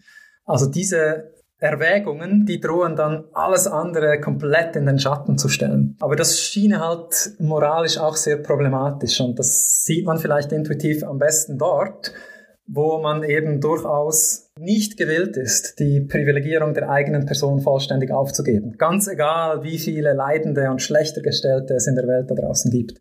Und wenn das legitim ist bezüglich der eigenen Person, dann ist es vielleicht auch legitim bezüglich des Nahbereichs, bezüglich der Mitbürger und so weiter. Dann hat man sozusagen unterschiedlich weit gezogene Kreise der Parteilichkeit, die ähm, den moralischen Raum sozusagen vorstrukturieren. Und innerhalb dieser Struktur kann man dann trotzdem und muss man, glaube ich, tatsächlich fragen, wo sind die Stakes am höchsten? Also wo sind die vielleicht die meisten Individuen von intensivem Leid bedroht und wo sind die, die Individuen auch vergleichsweise am, am schlechtesten gestellt, ja. Und das wird dann, glaube ich, in diesem zweiten Schritt schon auch ganz, ganz ausschlaggebend. Ein wichtiger äh, Gesichtspunkt ist natürlich auch der, dass wir auch Wege haben, diesen Triagedruck, ja, diesen Makrotriagedruck zu reduzieren. Nämlich dadurch, dass wir alle halt viel, viel mehr Ressourcen auch, also ich glaube, daran führt moralisch letztlich, ich meine, das könnten wir auch jetzt lang und breit erörtern, ja, also wie weit reichen unsere Hilfspflichten? Also ich glaube schon, dass wir einfach viel zu wenig abgeben. An, also uns geht es so gut, auch im welthistorischen Vergleich, also Menschen in den ähm, aktuell reichsten Staaten, ja, also es sind wirklich mit Abstand ähm, die reichste Generation, die es je gab auf Erden. Und trotzdem geben wir einfach beschämend wenig weg. Und das zeigt sich eben auch jetzt auch während der Pandemie. Also wir sind halt nicht bereit, wirklich aggressiv, ja, also so einen kriegswirtschaftlichen Stil, einfach zu sagen, ja, jetzt ziehen wir einfach alle Fabriken hoch, die zur Impfstoffproduktion notwendig sind. Wir richten noch nicht einmal einen, einen Krisenstab ein. Das kommt erst jetzt, ja. Also wir haben einfach ein radikales Underinvestment, weil wir diese Katastrophen nicht so wirklich als Katastrophen ernst nehmen und fühlen. Also wenn man zurückblickt, ähm, auch welthistorisch, auf Situationen und, und Phasen, wo die Leute eine Katastrophe wirklich als Katastrophe erlebt haben. Ja, also nehmen wir den Zweiten Weltkrieg zum Beispiel. Also da gab es in vielen Staaten das Phänomen, dass ein wirklich massiver Anteil des Bruttoinlandsprodukts einfach in, ähm, in die Kriegsbestrebungen floss. Ja, also man hat das natürlich auch auf allen Seiten und manche Seiten lagen da fatal falsch, als gerechten Krieg wahrgenommen. Und da, da hat man teilweise 30, 40, 50 Prozent des Bruttoinlandsprodukts bemüht, um diese Kriegsbestrebungen zu unterstützen. Also eine völlig undenkbare eigentlich, eben, oder eben schon denkbare gesellschaftliche Mobilisierung an Ressourcen, wenn man eine Katastrophe wirklich als Katastrophe wahrnimmt und auch fühlt. Und ja, also davon sind wir einfach bezüglich vieler Katastrophen meilenweit entfernt. Also ich verstehe natürlich schon, es wurde auch von anderen Philosophinnen und Philosophen, wurde diese Kriegsrhetorik kritisiert im Zusammenhang mit der Pandemie. Ja. Also manche Staatsoberhäupter, ich glaube Präsident Macron hat dieses Wort äh, geprägt, nous sommes en guerre, ja, wir sind im Krieg. Und ja, klar, also wir sind nicht äh, Literaliter im Krieg gegen äh, Menschen, die da eine Invasion durchführen, aber wir sind im Krieg gegen diesen kleinen, unsichtbaren Feind, gegen diesen Mikroorganismus. Das ist auch eine Invasion und sind einfach Hunderttausende, also global viele Millionen Menschenleben bedroht. Hunderte Millionen global drohen schwer verletzt zu enden, ja, Long-Covid und was dergleichen mehr ist. Und es sind Billionen an wirtschaftlichem, sozioökonomischen Wert auf dem Spiel. Und ja, wir haben das, wir haben es nicht geschafft, so in diesen War Economy Modus zu gelangen, wo wir wirklich sagen, Krisenstab und jetzt müssen wir einfach für eine begrenzte Zeit alle gesellschaftlichen Ressourcen mobilisieren, ja, um diesen Feind irgendwie zu besiegen und wirklich bewältigen zu können. In diesen Modus sind wir leider nicht gekommen. Und ja, ich glaube durchaus, dass dieser Modus eben auch adäquat wäre bezüglich ja, der vielen Katastrophen, Risiken, also der Katastrophen, die halt laufen. Also die Weltarmut, die extreme Armut ist eine solche Katastrophe. Das, was mit den Tieren geschieht, ist eine solche Katastrophe. Ja, was an der äh, Klimawandelfront geschieht, ist eine solche Katastrophe. Wir müssen Katastrophen auch als Katastrophen fühlen, um dann auch entsprechend in adäquatem Maße Ressourcen zu investieren. Und wenn wir das tun würden, dann würde sich eben auch der Triagedruck sofort reduzieren. Also wir hätten dann wirklich auch hinreichend, also ja, hinreichend würde es nie, weil es gibt halt so viele Individuen da draußen, eben wenn man sie alle adäquat berücksichtigen will, die Globalarmen, vielleicht die Tiere, alle künftigen. Ähm, wir werden nicht allen helfen können, aber wir könnten den Triage-Druck zumindest ganz massiv reduzieren, wenn wir gewillt äh, wären, einfach viel, viel mehr Ressourcen ähm, in die Prävention ähm, oder Reduktion laufender und potenzieller Katastrophen zu investieren. Und genau weil das so ein emotional so wahnsinnig schwer fassbares Thema ist, tue ich mir, glaube ich, immer so schwer mit dem Wort intuitiv. Auch in diesem globalen Kontext ist es halt so wahnsinnig schwer, Leid und mögliche Katastrophenrisiken zu fassen, so dass ich so das Gefühl habe, also da halt empirisch, rational ranzugehen und nicht darauf zu hoffen, dass Menschen irgendwie Mitleid entwickeln oder Empathie entwickeln mit potenziell künftigen Generationen in äh, 100, 200, 300, wann auch immer Jahren. Ähnlich mit den Tieren. Also es funktioniert ja offensichtlich nicht, das über eine emotionale Ebene zu machen. Also offensichtlich ist die Empathie mit Tieren ähm, und der, die moralische Betrachtung von Tieren, der moralische Wert von Tieren, äh, das ist einfach emotional irgendwie nicht so stark ausgeprägt aus bestimmt auch mega interessanten Gründen. Deswegen ich da immer nicht so gerne emotional auf so Themen gucke. Nee, also ich glaube, es ist, es ist sehr vertrackt. Also mit Intuitionen meine ich im Übrigen auch nicht irgendwie oberflächliche Bauchgefühle oder so, ja, sondern ich meine wirklich so auch fundamentale Einsichten, denen man sich fast nicht entziehen kann, die oft am Ende auch langer Begründungsregresse stehen. Also wenn ich jetzt wirklich ganz rational und vielleicht auch kühl abwägend mir zum Beispiel entscheidungstheoretische Fragen vergegenwärtige. Ja, wir haben die und die Wahrscheinlichkeiten und die und die Stakes und so weiter. Am Ende muss ich zum Beispiel mich auch auf einen gewissen Entscheidungsalgorithmus vielleicht festlegen. Oder wenn ich unsicher bin zwischen unterschiedlichen Entscheidungsalgorithmen, dann brauche ich eine Metaperspektive drauf. Also am Ende habe ich halt gewisse Festlegungen und Fixpunkte. Und also hier sehe ich halt nicht, wie man die Intuition äh, vermeiden könnte. Und ansonsten spreche ich mich meistens für etwas aus, was ich Fühldenken äh, nenne, ja, Feel Thinking. Also ich glaube, also kein rationales Argument, äh, zum Beispiel weitreichende Hilfspflichten gegenüber den global Armen zu akzeptieren oder Nicht-Schadens- und Hilfspflichten gegenüber den Tieren oder den künftigen. Also all diese Argumente äh, kommen natürlich nicht ohne Prämissen aus ja, also wer dort keinen emotionalen Pull verspürt, der wird wohl nicht geneigt sein. Also vielleicht wird er so in Abstrakto, so im Sinne eines, ich weiß nicht, wenn man das, wenn man Moralphilosophie so als intellektuelles Spiel betrachtet, würde man vielleicht noch Zustimmung erhalten zu den Konklusionen, aber ich, da würden, glaube ich, dann wenig äh, Taten folgen. Also ich glaube schon, dass man auch äh, die Stakes durchaus emotional fühlen muss. Und also ich glaube, das geht beides zusammen. Also manchmal wird auch gesagt, ja, wenn wir Tierschutzorganisationen mit Bildern arbeiten oder so. Ich, also diese Bilder sind, sind philosophisch sehr, sehr gute Argumente. Also wir müssen uns auch einfach anschauen, was es bedeutet, so krass zu leiden, ja, als Mensch, als, als nichtmenschliches Wesen und so weiter. Denn es, es fällt uns sehr leicht, ja, also gerade als, als Menschen, die wir irgendwie in reichen Ländern hochgradig privilegiert ähm, aufgewachsen sind. Also ich, vielleicht haben wir oft auch überhaupt keinen adäquaten Begriff dessen, was es bedeutet, so intensiv zu leiden. Und deswegen glaube ich, ist es schon sehr wichtig, also da auch einfach hinzuschauen. Und ja, also eben, ich glaube, ohne emotionale Betroffenheit wird man kaum Zustimmung zu den Prämissen rationaler Argumente kriegen, zumindest nicht eine Zustimmung, die dann dazu führt, dass auch gehandelt wird. Ja. Genau, wir haben jetzt ja schon an ein paar Stellen den Wert von Tieren und wie man über Tiere aus so einer moralischen Perspektive nachdenken kann, angesprochen. Du bringst da in ein paar Monaten auch ein weiteres Büchlein raus oder bist an einem Büchlein beteiligt, und zwar an einer Übersetzung von Peter Singers All Animals Are Equal. Peter Singer ist ja ein bekannter äh, Philosoph, der vor allem für utilitaristische Ideen steht und bekannt geworden ist, wo du mit einem ähm, Co-Autor... Eine Co-Autorin? Marina Moreno. Aha, mit einer Co-Autorin, entschuldige, äh, einen langen Kommentar verfasst hast. Deswegen mal an dich die Frage, was ist eigentlich mit Tieren? Also wie hoch ist deren moralischer Wert und wie kann man den bemessen oder wie bemisst du den? Ja, schwierige und gute und wichtige Frage. Du hast es angedeutet. Historisch hat sich insbesondere die utilitaristische Tradition ja, für unsere Pflichten den Tieren gegenüber äh, interessiert. Mir scheint aber, dass das eigentlich völlig orthogonal steht, ja, zu diesen allgemeinen moraltheoretischen Fragen. Tatsächlich ähm, beginnen sich in jüngerer Zeit auch viele Kantianerinnen und Kantianer zum Beispiel für, äh, für Tiere zu interessieren. Also Christine Korsgaard ist da ein sehr prominentes Beispiel einer, einer Kantianerin. Also zentral ist hier der Begriff des, des Speziesismus. Das ist die ungerechtfertigte Abwertung oder schlechte Behandlung, Diskriminierung mancher Individuen aufgrund ihrer Spezieszugehörigkeit. Und ähm, ja, nun kann man speziesistische oder eben nicht speziesistische Positionen vertreten.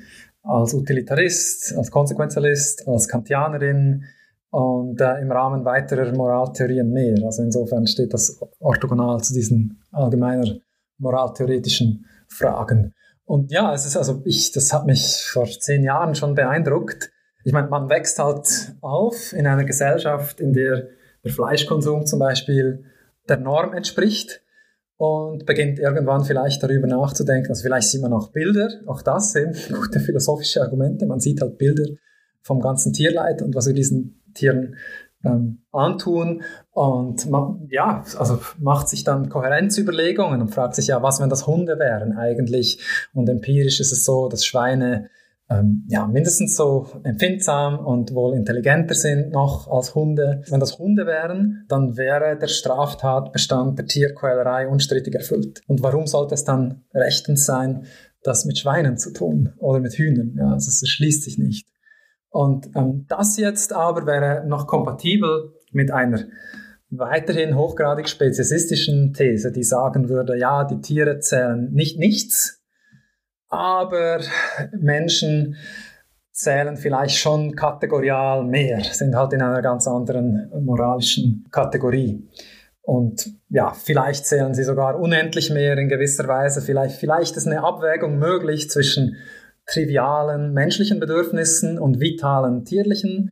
Also wenn es zum Beispiel Leben und Leid von Tieren gegen Gaumenspaß von Menschen steht, dann zieht der Gaumenspaß von Menschen äh, den kürzeren. Sobald aber vitale Bedürfnisse bei uns auch auf dem Spiel stehen, müssten die priorisiert werden. Ja, das sind vielleicht auch plausible Intuitionen, mit denen man startet. Also wenn ich jetzt zum Beispiel verhungern würde, wenn ich ein Tier nicht esse, dann ist es in dem Sinne moralisch gerechtfertigt, wohingegen einfach frühstücken oder der Sättigung willen oder des Überfressens vielleicht sogar noch, ist es moralisch nicht gerechtfertigt in dem Framework, was du gerade benutzt. Ja. Oder wenn du zum Beispiel, ich weiß nicht, zum Überleben äh, wiederum die Organspende zu bemühen, äh, du brauchst irgendwie ein Organ, aber schaffst es nicht hinreichend schnell ähm, oben an die Liste und ja, würdest dann auf die Idee kommen, bisschen makaber, einen Menschen zu kidnappen und umzubringen, um dir dort ein Organ zu beschaffen. Das ginge nicht. Ja. Wenn es jetzt aber ein Schwein ist, und da gibt es ja auch Möglichkeiten der Xenotransplantation, äh, ist es weniger klar, dass das ein absolutes moralisches No-Go ist. Und jetzt gibt es aber interessante Argumente, die dazu führen, dass man diese Intuitionen vielleicht in Frage stellt, ja, und sich vielleicht einer nicht speziesistischen Position annähert. Also man muss sich dann die Frage stellen, ja, was rechtfertigt eigentlich diese Abwertung, also auch wenn das Schwein halt zählt und wenn man deswegen zum Beispiel Vegetarier oder Veganerin wird und sagt, ja gut, also hier ist es einfach mein Gaumenspaß äh, gegen das Leid und das Leben des Schweins, also klarerweise haben die Interessen des Schweins hier Vorrang. Und trotzdem wäre es dann so, also wenn, äh, wenn wir es irgendwie mit einer Abwägung zu tun haben von der Art, also vitale äh, Menscheninteressen gegen vitale Tierinteressen. Und diese Abwägungen, die sind unumgänglich, wenn wir zum Beispiel knappe Ressourcen zu verteilen haben, ja, auch im, im Rahmen einer Makrotriage. Also wenn ich zum Beispiel knappes Spendenbudget oder ein knappes Zeitbudget auch als, als Aktivist ähm, habe, dann stellt sich die Frage, naja, also steht den Tieren jetzt auch ein Anteil zu oder gerade nicht, weil vitale Tierinteressen ähm, lexikalisch, wie man dann sagt, kategorisch den vitalen Menscheninteressen unterzuordnen sind. Und wenn das aber so ist, das mag eine Intuition sein, eine erste, dann kann man fragen, naja, ist das vereinbar mit anderen Intuitionen, die wir vielleicht haben, ja? Andere Intuitionen sagen vielleicht, dass eine unparteiliche Perspektive, eine strikt antidiskriminatorische Perspektive adäquat ist. Da kann man sich fragen, naja, also was rechtfertigt denn die, diese Diskriminierung des Schweins? Eine erste Idee besteht vielleicht darin, naja, es ist weniger intelligent. Ja, Vernunftfähigkeit, vielleicht auch moralische Fähigkeiten, Sprachfähigkeit und, und was dergleichen mehr ist. Nun hat man hier aber das Problem, dass diese Fähigkeit ja auch manchen Menschen abgeht. Also Kleinkinder haben diese Fähigkeiten nicht, demente alte Personen haben sie nicht. Hier kann man vielleicht sagen, naja, Kleinkinder werden sie haben, demente alte hatten sie mal, aber was ist dann mit Menschen, die aufgrund einer vielleicht genetischen ähm, Anomalie diese Fähigkeiten weder potenziell noch tatsächlich jemals hatten und haben werden. Ja? Ja, also prima facie scheint es dann so, dass wenn man vernunftbezogene Fähigkeiten hier als moralisch relevantes Kriterium vorschlägt, dass man diese Menschen dann auch diskriminieren würde. Und klarerweise wäre das ein absolutes moralisches No-Go. Also wenn wir sozusagen alle Menschen, also unabhängig von ihren kognitiven Fähigkeiten, ähm, gleichermaßen einschließen wollen in den Kreis derjenigen, ähm, die moralisch voll zählen, dann ist es unglaublich schwer, ein Argument vorzubringen, das die Tiere gleichzeitig dann ausschließt. Ja. Das einzige plausible Merkmal scheint mir, auf das man sich beziehen kann, ja, am Ende in diesen Debatten, um alle Menschen wirklich gleichermaßen einzuschließen, ist vielleicht die Empfindungsfähigkeit. Ja, dass man sagt, wenn man empfindungsfähig ist, dann hat man eine Zukunft, die, die Leid und Glück umfassen kann. Man hat auch Präferenzen und so weiter und so fort. Und das begründet die Basisgleichheit, diesen basisgleichen moralischen Status. Ja, und dann ist es empirisch äh, natürlich eine Trivialität, wie es scheint, festzustellen, dass wir nicht, ja, also evolutionär sind wir ja auch Tiere, wie wir spätestens seit Darwin wissen. Wir Menschen sind nicht die einzige Tierart, deren Mitglieder empfindungsfähig sind. Und wenn man diesem Argument ähm, in groben Zügen folgt, dann erweitert sich der Kreis derjenigen, die auf diesem Planeten und auch in der gegenwärtigen Generation moralisch voll zählen. Dieser Kreis erweitert sich radikal. Ja? Also in einer kosmopolitischen Perspektive ähm, umfasst die Weltbürgerschaft, wenn man so will, wenn man es nach politisch ähm, wendet, umfasst dann auch alle Tiere. Und das erhöht natürlich, ja, also in äh, Makrotriage-Prozessen den, den Druck ganz massiv dann. Aber ich glaube, also es wäre wiederum halt einfach, ja, Wunschdenken und ein Fehlargument zu sagen, naja, nur weil uns diese Konklusion nicht behagt, dass wir dann jetzt bei Makrotriage-Prozessen auch diese vielen Abermilliarden Tiere mit berücksichtigen müssten. Ja, dass das irgendwie dazu führt, dass wir die einfach ausschließen, wenn wirklich fundamentale moralische Argumente und sehr, sehr starke Intuitionen am Ende, denen man sich nicht entziehen kann. Ja? Also wenn man sich fragt, ja, also wie stark ist das, äh, das intuitive Commitment zur Unparteilichkeit, zur Nichtdiskriminierung, ähm, die eben eine gewisse Basisgleichheit begründet. Dieses Commitment ist intuitiv einfach stärker, ja, als die äh, widerstreitenden Intuitionen, die man zunächst auch haben mag und die vielleicht in eine andere Richtung weisen, nämlich in die Richtung, dass Tiere schon etwas zählen, aber sobald vitale menschliche Interessen auf dem Spiel stehen, dann halt doch kategorisch weniger zählen. Ja, ich glaube, also ich habe auch über die Jahre stark an diesen Intuitionen ähm, zu zweifeln begonnen, weil ich eben glaube, äh, eingesehen zu haben, dass aus fundamentaleren und stärkeren Intuitionen, eben äh, bezogen auf Unparteilichkeit und was dergleichen mehr ist, durchaus ähm, folgt, dass wir die vitalen Interessen von Tieren nicht ohne weiteres den vitalen Interessen von Menschen unterordnen können. Du interessierst dich aktuell stark für Demokratie als Thema. Magst du einmal kurz erzählen, was dich an dem Thema Demokratie so interessiert und wieso? Ja, das ist eine riesige Frage. Ganz viele Dinge scheinen mir spannend und, und wichtig. Also ich meine, wir hatten es von der Katastrophenprävention. Und es gibt natürlich auch politische Katastrophenrisiken. Also eben angefangen beim Impfgegnertum, ja, was sich als Katastrophenrisiko auswirken kann. Ähm, während einer Pandemie und natürlich auch Demokratie theoretische Fragen aufwirft dann ja die ganze Polarisierung, die wir doch in vielen Staaten, demokratischen Staaten beobachten, das scheint mir auch ein politisches Katastrophenrisiko zu sein. Ich glaube, die USA kamen jetzt auch im Kontext Trump und, und Präsidentschaftswahl einem also Bürgerkrieg oder bürgerkriegsähnlichen Zuständen sehr nahe. Also das ist alles vielleicht viel fragiler, als man denkt. Ja? Also auch dort, glaube ich, gehen wir oft mit einer gewissen Naivität und ähm, Wishful Thinking an diese Fragen ran. Also dort sind wir vielleicht auch durchaus existenziellen Katastrophen näher, als uns lieb ist. Also das ist ein Zugang. Dann auch die Frage, wie sich ähm, Populationen, die ethisch vielleicht eben auch voll zählen, also wir hatten es jetzt von den Tieren gerade, wir haben die global Armen und Ärmsten erwähnt, äh, die künftigen Generationen. Ja? Also Entscheidungen, die wir hier in einem sozioökonomisch reichen, liberal-demokratischen Staatswesen fällen. Diese Entscheidungen haben Konsequenzen für all diese Individuen und Populationen. Die haben Auswirkungen auf Menschen, die migrieren wollen in unser Gemeinwesen hinein. Das wirft wiederum wohlergehens- und gerechtigkeitsbezogene und weitere Fragen mehr auf. Diese Entscheidungen, die wir hier demokratisch fällen, haben Auswirkungen auf die Weltärmsten, haben Auswirkungen auf die Tiere und über die Umwelt und auf anderen Wegen auf künftige Generationen und so weiter. Und das wirft die philosophische und vielleicht auch politologische Frage am Ende auf, wie man diese Populationen am besten repräsentieren kann, ja, im Rahmen unserer Demokratie. Und ich meine, das ist kein komplett neuartiges Problem. Also ich meine, dieses Problem stellt sich ja auch bezüglich der Repräsentation zum Beispiel von nicht urteilsfähigen Menschen oder noch nicht urteilsfähigen Menschen, also von Kindern, von ähm, alten und dementen Personen, vielleicht auch von Personen mit einer Behinderung.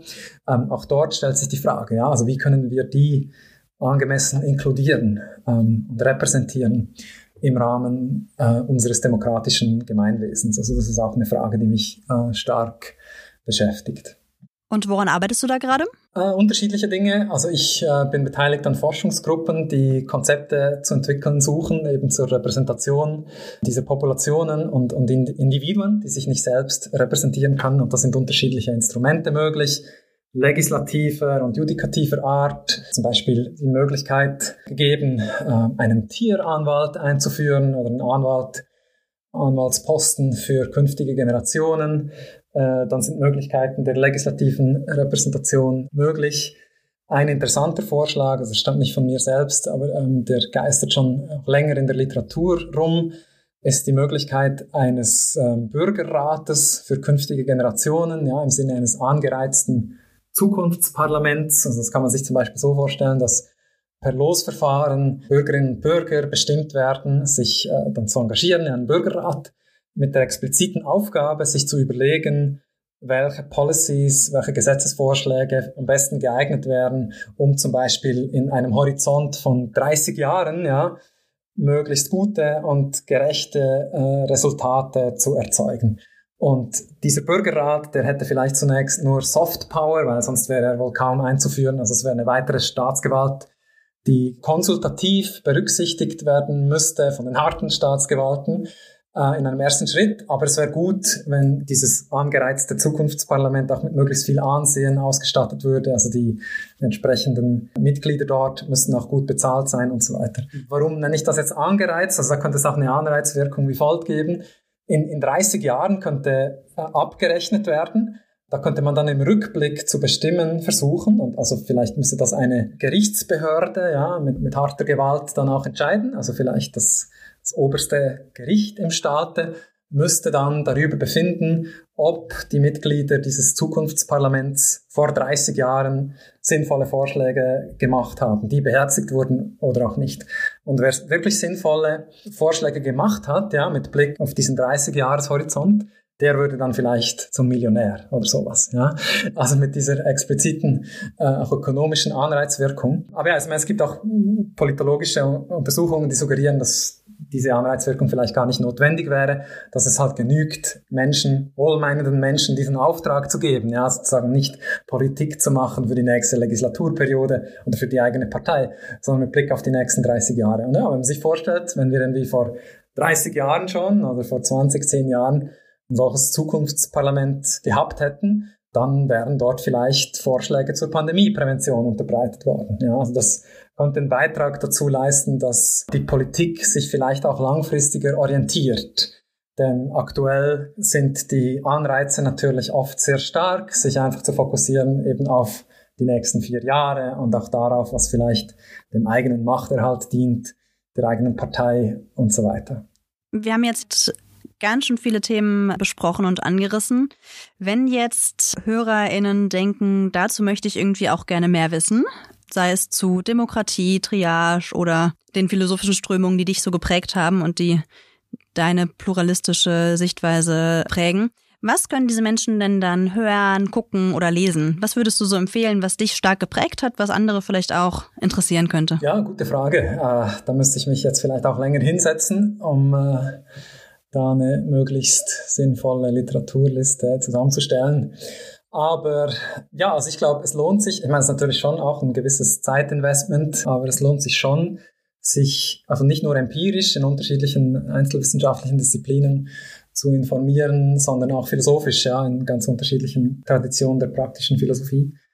Der Utilitarismus hat sicher wichtige Beiträge geleistet, wenn auch mit einigen äh, Limitationen. Du hast den Namen Peter Singer erwähnt. Fehlenswert auch natürlich die ganze Literatur, die aus der Bewegung des effektiven Altruismus kommt. Ähm, dann aber scheint es mir auch wichtig, durchaus ja andere Strömungen und Traditionslinien der äh, praktischen Philosophie zur Kenntnis zu nehmen. Also die ganze kantische Philosophie kann es nicht so leicht zu lesen im Original, aber da gibt es auch gute Sekundärliteratur dazu von zeitgenössischen Philosophinnen und Philosophen im deutschen Sprachraum. Tim Henning zum Beispiel hat ein tolles Reklambüchlein über die kantische praktische Philosophie verfasst. Auch der Konteraktualismus, also die Sozialvertragstradition scheint mir sehr wichtig, ja, zusammen mit dem Kantianismus auch, um zu verstehen, wie Demokratie funktioniert, ja, und Demokratie als Kooperation. Also hier sind Namen wie Tim Scanlon oder John Rawls wichtig. Zeitgenössisch in Deutschland auch äh, Julian Niederrümelin, Demokratie als Kooperation. Genau, also da würde ich anregen, sich sozusagen auch breit kundig zu machen in unterschiedlichen Traditionen und sich dann pluralistisch zu überlegen, ja, wie man das vielleicht kohärent ähm, zusammendenken kann. Cool, danke. Ich wollte nämlich, also die ganzen Literaturempfehlungen werde ich natürlich in die Show Notes und auf die Podcast-Webseite packen. Ich werde davon auch noch einiges sicher durcharbeiten äh, wollen und müssen. Und du hast auch schon ansatzweise meine letzte Frage, die ich stellen wollte, beantwortet. Und zwar, was man denn tun kann, wenn man einigen deiner Ansichten folgt oder die Welt zum Positiven verändern möchte. Ja, also ich meine, da kann man aktiv werden auf ganz unterschiedlichen Ebenen. Also ich meine, zunächst wird man ja im Geiste auch aktiv werden müssen. Das sind alles ganz vertragte Fragen und diese, also halt die Frage stellen müssen, was die größten und vielleicht drängendsten globalen Herausforderungen aktuell sind. Wobei eben auch das ist schon ein Schritt. Also ich meine, es ist auch nicht auszuschließen, dass lokale Herausforderungen manchmal zu priorisieren sind. Also, also über diese Kreise vielleicht auch legitimer Parteilichkeit haben wir da gesprochen. Also man muss sich einfach äh, ja, kundig machen äh, und sich überlegen, was normativ, moralphilosophisch vielleicht plausibel ist und das dann verbinden mit, mit empirischen Erkenntnissen und sich so fragen, welche Probleme vielleicht am, am drängendsten ähm, sind und dann natürlich auch, was man selbst beizutragen hat an, an Ressourcen an, an Zeit und Geld und Energie und Willensstärke. Und ja, dann lohnt es sich auch zu fragen, wie man langfristig, also mit der eigenen, dem eigenen beruflichen Weg vielleicht auf lange Sicht einen möglichst nachhaltigen Beitrag zu ja, einer möglichst großen und drängenden globalen Herausforderung leisten kann auf allen gesellschaftlichen Ebenen. Ich danke dir ganz, ganz herzlich. Es war ein sehr spannendes Gespräch. Ja, danke dir. Nicht zu danken. Vielen Dank dir. Das war die zweite Folge des Wirklich Gut Podcasts mit Adriano Manino. Ihr findet Adrianos Leseempfehlungen und Links zu seinen Büchern und anderen Projekten in den Show Notes. Das Transkript sowie eine Zusammenfassung des Gesprächs mit weiteren Infos findet ihr außerdem auf wirklichgut-podcast.de. Ich freue mich sehr auf Feedback, Fragen und Themenvorschläge per Mail an hallo@wirklichgut-podcast.de oder bei Twitter unter wirklich-gut. Wenn die Folge euch gefallen hat, teilt sie gerne. Finanziert wird der Podcast vom Effective Altruism Infrastructure Fund. Danke fürs Hören und bis zum nächsten Mal.